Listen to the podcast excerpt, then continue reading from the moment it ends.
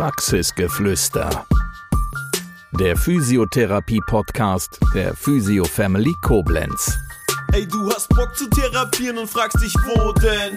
Komm zu Physio Family nach Koblenz. Mit unserer Gang ganz schnell nach oben. Woanders behandeln macht doch no sense. yeah. Praxisgeflüster geht in die nächste Runde und unser heutiger Gast ist Jonas Honsdorf, Abteilungsleiter Firmenkunden bei der Sparkasse in Koblenz. Herzlich willkommen, schön, dass du da bist. Hallo Andreas, vielen Dank für die Einladung.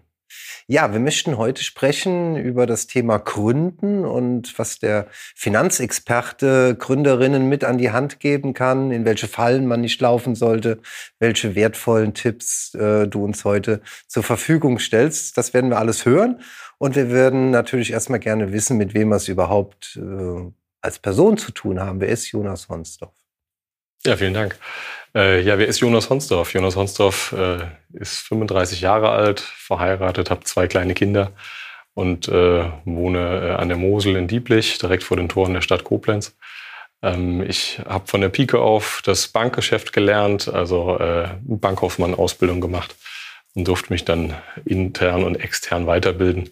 Äh, habe in Bonn und Boston dann noch äh, einen Bachelor und MBA äh, machen können, um dann eine theoretische Basis äh, zu haben für das, was ich jetzt auch äh, in der Praxis umsetze.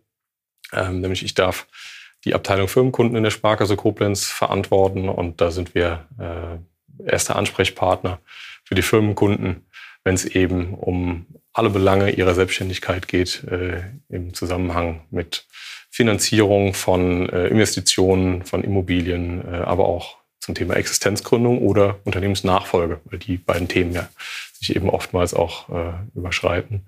Und ähm, gleichzeitig werden wir da unterstützt von verschiedenen anderen äh, Kollegen äh, zu Fragestellungen, äh, Versicherungen, äh, Private Banking, Anlage, Zahlungsmodalitäten und auch Generationenmanagement. Und ähm, da äh, sind wir sehr, sehr, sehr, sehr breit aufgestellt, was das Thema angeht. Und heute bist du unser Experte für unsere Gründerinnen und für die Fragen, die sich da so äh, vielen Gründern einfach äh, stellen, ähm, worauf man achten sollte. Mhm. Ähm, mal an, ich wär, äh, wollte mich selbstständig äh, machen, wäre noch ein paar jünger, als ich äh, in Wirklichkeit bin und hätte einen Beratungstermin bei dir. Wie, wie würde das ablaufen? Außer dass ich von dir erstmal herzlich empfangen würde. Ich glaube, das Allerwichtigste festzuhalten ist, es ist nie zu spät, um sich selbstständig zu machen, sondern wenn man selbst die Frage für sich beantwortet, ähm, was man erreichen möchte und auch einen Plan hat, wie man das Ganze erreichen möchte, dann kann man das auch äh, machen, wenn man äh, jenseits der äh, 30, 40 oder 50 Jahre äh, alt ist. Ich glaube, äh, das ist ganz, ganz wichtig, äh, zunächst mal festzuhalten. Also man braucht erstmal eine Vision und einen Plan. Genau, das wäre sicherlich sehr, sehr hilfreich. Ähm, und oftmals ist es so, dass wir äh, einige Schritte vorher anfangen, bevor dann auch tatsächlich ein Gespräch bei uns im Hause stattfindet. Also wir sind äh, aktiv auf verschiedenen äh, Netz, in verschiedenen Netzwerken, ähm, sind bei verschiedenen Events und Messen unterwegs, oftmals zusammen auch mit den Kammern IHK, HWK oder anderen Kooperationspartnern ähm, wo es eben oftmals um das Thema Gründen, Existenzgründung, Unternehmensübernahme geht. Und ähm, wir sehen, dass eben genau auf diesen Messen oftmals so der erste Kontakt stattfindet mit den zukünftigen Gründern. Da gibt es irgendeine Vision, die schwirrt da schon etwas unsortiert in den Köpfen der Leute rum. Und dann will man vielleicht mal schnuppern, will sich erstmal an das Thema rantasten. Und dann werden so die ersten Informationen ausgetauscht. Ähm, das heißt, das ist oftmals so der erste Kontakt äh, zu den äh, einzelnen Personen, die sich dann mal danach nochmal sortieren. Manchmal dauert das wenige Wochen, manchmal dauert es aber auch Monate oder gar Jahre. Und ähm, wir werden dann trotzdem oftmals angerufen und dann heißt es, Mensch, ich habe euch letztes Jahr getroffen auf der Existenzgründermesse. Ähm, lass uns mal reden. Und ähm, auf diesen zweiten Kontakt hin ist es oftmals so, dass dann ähm, der Gründer oder das Gründungsteam ähm, eben genau diese Vision, von der du eben gesprochen hast, mal irgendwo für sich selbst fix zumindest im Kopf sortiert hat. Ob die dann schon zu Papier gebracht wurde, das, das einmal dahingestellt. Ähm, aber dann sagen, okay, jetzt brauche ich Geld. Ähm, ich weiß nicht genau, wie machen wir da weiter. Und äh, dann kommt es eben zum Kontakt zu uns. Dann äh, tauschen wir uns oftmals ähm, nochmal äh, per Telefon oder äh, WebEx, Zoom, was es sonst alles gibt, äh, um äh, kurzen Dienstweg aus.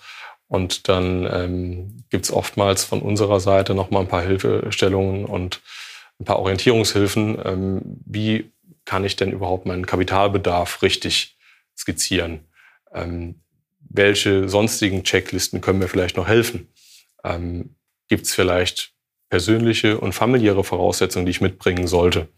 Ähm, also habe ich mir Gedanken gemacht ähm, über den vielleicht notwendigen Mehreinsatz äh, als Selbstständiger. Ähm, wie sieht es mit einem Notfallplan aus? Was ist mit meiner Familie, wenn hier irgendwas nicht so laufen sollte, wie ich mir das vorgestellt habe? Also diese Fragestellungen sollten zuerst beantwortet werden, auch wenn sie nicht direkt mit der eigentlichen Gründung zu tun haben. Ähm, und dann eben die klassischen betriebswirtschaftlichen Themen, wie äh, Rentabilitätsplanung, Liquiditätsplanung, äh, aber auch Zulassungen. Und jetzt sitzen wir hier im Physio-Podcast und da geht es ja auch äh, dann um so Themen wie ähm, Zulassung bei den gesetzlichen und bei den privaten Krankenkassen. Und äh, das kann ja auch äh, einiges an Vorlauf äh, benötigen, ähm, sodass dann oftmals da nochmal der zweite Kontaktpunkt zustande kommt.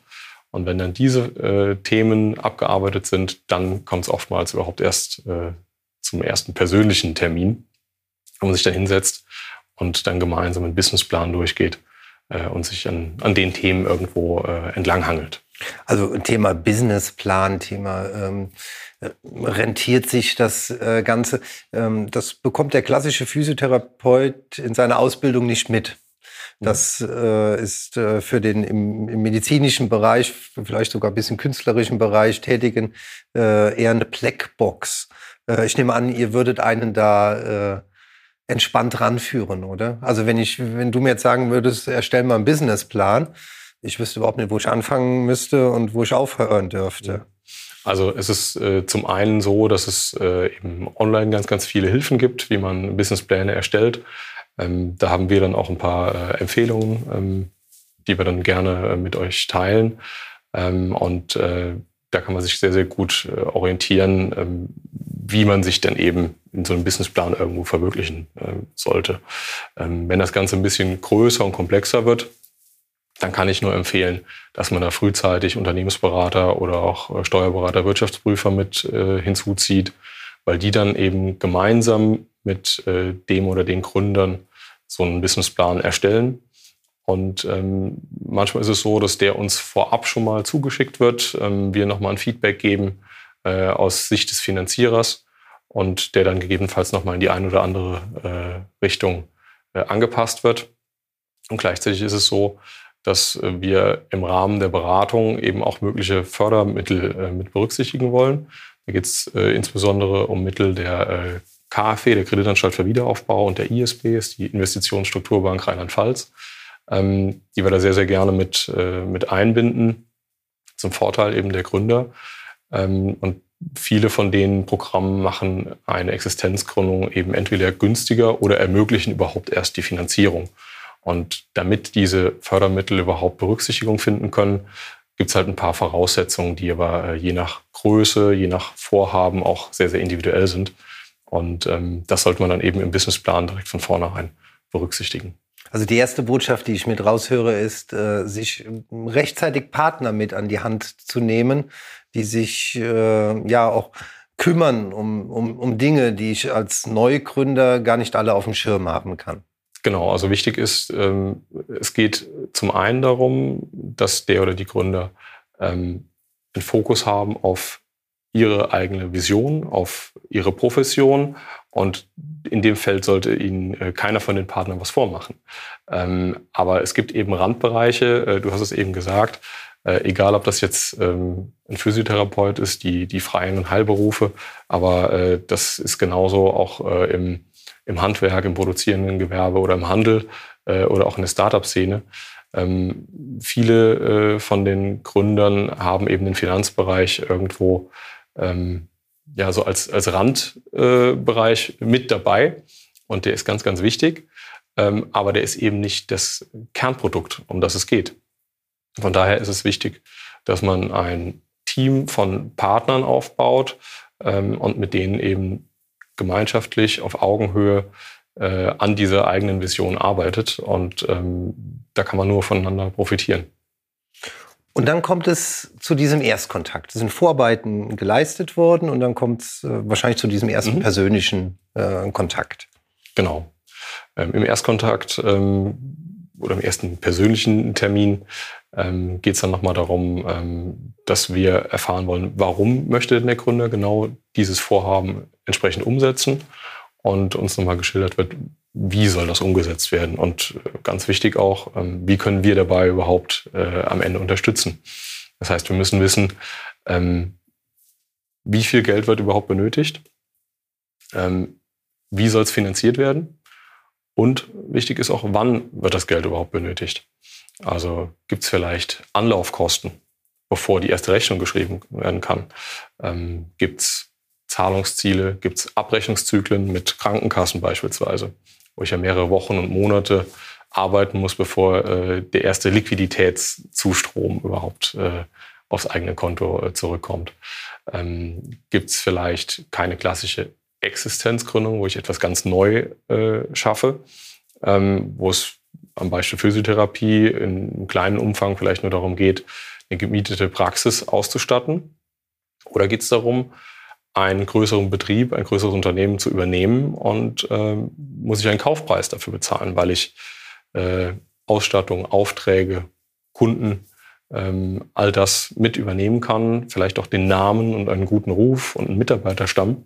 Ähm, und äh, wir uns dann darüber unterhalten, wie eben dieser Kaufpreis finanziert werden kann, ähm, wo man sich auch darüber unterhält, ähm, wie ist denn überhaupt diese Unternehmensbewertung zustande gekommen und ähm, funktioniert das auch, äh, weil äh, ein, es gibt ja nicht diesen einen Wert eines Unternehmens, sondern äh, es gibt ganz, ganz viele verschiedene Herangehensweisen, äh, wie man einen Wert ermitteln kann. Und ein äh, ganz klassisch kaufmännisch äh, ermittelter Wert ist sicherlich ein ganz anderer als ein emotionaler Wert, ähm, den äh, jeder Gründer oder vielleicht auch äh, potenziell abgebender Unternehmer äh, seinem eigenen ja, Lebenswerk irgendwo beimisst. Wie wichtig oder wie groß ist die Rolle, äh, in welchem Genre man unterwegs ist? Also äh, macht es einen großen Unterschied, ob ich jetzt im Gesundheitsbereich unterwegs bin, ob ich eher im produzierenden Gewerbe unterwegs bin? Wie weit betrachtet ihr da die, die Rahmen, die Randbedingungen? Also jede, äh, jede Branche hat da ihre eigenen Rahmenbedingungen und ähm, die gilt es individuell zu berücksichtigen. Das heißt, ähm, im Gesundheitsbereich geht es eben oftmals um Zulassung, um Abrechnungszyklen. Da muss ich mir äh, zumindest sehr oft keine Gedanken darüber machen, wie ich mich gegen potenzielle Zahlungsausfälle absichern kann. Ähm, das mag im Handel oder im produzierenden Gewerbe ganz anders sein. Ähm, in der Bäckerei habe ich äh, oftmals äh, nicht das Thema, dass ich meine Kundenzahlungen äh, groß vorfinanzieren muss, ähm, weil ich direkt am, am Point of Sale, wie es so schön heißt, äh, dann äh, bar oder äh, per Kartenzahlung mein Geld vereinnahmen kann. Also das heißt, ähm, die unterschiedlichen ähm, ja, Besonderheiten der einzelnen Branchen, die gilt es zu berücksichtigen. Ähm, und, und dann eben auch solche Themen ähm, wie, äh, was ist mit einer Umsatzsteuer? Muss ich die vorfinanzieren? Muss ich die zwischenfinanzieren? Oder bin ich vielleicht wie ähm, bei den äh, Physiopraxen äh, ähm, Umsatzsteuer befreit? Und ähm, muss ich mit dem Thema eben nicht auseinandersetzen. Das sind alles wichtige Themen, äh, die es zu berücksichtigen gilt. Ja, und über die man sich äh, meistens im Vorfeld nicht allzu viele Gedanken gemacht hat. Genau, richtig. Ähm, ja, jetzt habe ich äh, dir als Gründer mein, äh, das alles dargelegt mhm. und wie viel Geld ich brauche und wie ich mir vorstelle, das dann äh, auch wieder abbezahlen zu können. Äh, wie geht es dann weiter? Ja, wir machen uns jetzt Gedanken, wie wir finanzieren. Ähm, also zum Beispiel einen, einen Kaufpreis, eine Einrichtung, die Dinge, die langfristig finanziert werden sollen, auch langfristig eben äh, möglichst günstig und entsprechend des, des Kundenwunsches ähm, auch äh, sicher zu finanzieren. Die ähm, Liquiditätsspitzen, die entstehen könnten, vielleicht über ein Kontokorrent abzufangen ähm, und dann, ähm, je nachdem, in welcher Branche wir unterwegs sind, in welcher Gesellschaftsform, kann man sich auch anschauen, ähm, wie man denn in, mit einer Finanzierung ähm, eine Bilanz irgendwo äh, ja, beeinflussen möchte. Also möchte ich das Ganze in die eigene Bilanz reinnehmen oder möchte ich es vielleicht bilanzneutral über Leasing äh, finanzieren. Das heißt, die Themen werden dann äh, besprochen. Und ähm, dann muss halt gegebenenfalls nochmal der äh, Liquiditätsplan angepasst werden, im Businessplan, ähm, damit dann auch die vorher getroffenen Annahmen auch nochmal mit den tatsächlichen Finanzierungsrahmenbedingungen äh, ja, äh, gematcht werden können. Und das ist dann eben auch oftmals der Prozess, wo wir dann die anderen äh, Sparringspartner, also zum Beispiel einen Steuerberater, Wirtschaftsprüfer, wieder mit an Bord nehmen und ähm, dann auch äh, nochmal gegenseitig abklopfen, was ist denn jetzt hier gerade eine sinnvolle Option. Ähm, genauso wichtig ist auch das Thema, ähm, wer wird denn überhaupt äh, Darlehensnehmer? Also äh, in, der, in der Physiopraxis ist es oftmals so, dass äh, ein Einzelunternehmer äh, das Ganze äh, startet. Aber wenn es eben um größere Unternehmen geht, dann haben wir teilweise Kapitalgesellschaften, wir haben Holdinggesellschaften, die über den, äh, den eigentlichen Unternehmen äh, drüber stehen. Und dann muss man sich anschauen, in welcher äh, Unternehmensebene soll dann überhaupt so eine Finanzierung abgebildet werden. Also viel Planung, viel Zeit auch, die äh, im Vorfeld investiert wird, bevor es dann zum eigentlichen Vertragsabschluss kommt. Äh, das auf jeden Fall. Und ähm, Thema Zeit ist auch ein ganz, ganz wichtiges, weil wir haben eben äh, schon über die Förderinstitute gesprochen. Das heißt, wenn wir die denn tatsächlich auch mit einbinden, dann sollte man äh, auch da beachten, dass es oftmals Programmbedingungen gibt, dass sie mit der Existenzgründung ja noch gar nicht begonnen haben dürfen, ähm, bevor man äh, denn nicht die, äh, die Finanzierung besprochen hat. Und ähm, gleichzeitig gibt es da dann wieder Bewilligungszyklen, ähm, die können wenige Tage äh, betragen, die können aber auch mehrere Monate äh, dauern. Und das sollte man eben während seiner äh, Existenzgründungsphase dann auch berücksichtigen.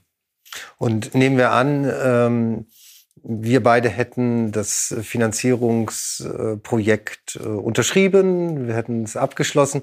Ähm, du wärst trotzdem immer noch Ansprechpartner äh, für mich in der Zeit des Darlehens. Ne? Also äh, mit meiner Unterschrift endet nicht unsere Zusammenarbeit. Nein, also es ist ganz, ganz wichtig, dass äh, klar ist, dass wenn eine Existenzgründung gestartet wird, dass man dann äh, bei uns einen festen Ansprechpartner hat, der äh, auch ausschließlich Selbstständige betreut, der also weiß, was sind die Sorgen und Nöten, Nöte äh, der, äh, der Selbstständigen und ähm, der dann eben auch äh, erreichbar ist und äh, der bei irgendwelchen Veränderungen in der äh, Situation ähm, egal, ob das jetzt durch eine Expansion ist und man braucht zusätzliche Fahrzeuge, Ausstattungen, Maschinen und möchte die finanzieren oder es gibt vielleicht irgendwelche äh, Themen, die den ursprünglich getroffenen Plan negativ beeinflussen, ähm, der dann eben mit Rat und Tat zur Seite steht. Ähm, Jetzt haben wir diesen Beratungsworkflow, haben wir uns genau angeschaut. Ähm, gibt es abschließend von deiner Seite aus was, wo du sagst, darauf sollten Gründerinnen auf alle Fälle achten? Oder das sind absolute No-Gos, also Fallen, in die man reintippen äh, könnte? Also ich glaube, ganz, ganz wichtig ist es, dass ähm, Gründer und Gründerinnen ähm, sich dessen ganz bewusst sind, was sie da tun. Ähm, sie brauchen ein Ziel vor Augen. Sie müssen wissen, wie können Sie dieses Ziel erreichen. Und ähm, wichtig ist dabei, den Fokus nicht nur auf sich selbst zu lenken, sondern ähm, man muss schauen, man trägt Verantwortung für sich, für das Unternehmen, für die Kunden, Patienten, für die Mitarbeiter, ähm, aber auch für die eigene Familie und für das eigene Umfeld. Und ähm, das gilt alles mit einzubeziehen. Und ähm, wenn man das nach bestem Wissen und Gewissen gemacht hat und planerisch die ganze äh, Thematik angeht, dann ist man, glaube ich, äh, mit guten Partnern an der Seite sehr, sehr gut aufgestellt. Vielen Dank auch im Namen aller Gründerinnen an äh, Jonas Honsdorf für deine Expertise, für die letzten Minuten, in denen du uns wirklich spannende Einblicke und Informationen zum Thema Gründen geben, gegeben hast. Gerne, Andreas. Danke. Das war Praxisgeflüster, der Physiotherapie-Podcast der Physio Family Koblenz. Bis zum nächsten Mal. Wir freuen uns, wenn du auch dann wieder gespannt zuhörst. Ey, du hast Bock zu therapieren und fragst dich, wo denn? Komm zu Physio Family nach Koblenz. Mit unserer Gang ganz schnell nach oben. Woanders behandeln macht doch no sense. Yeah.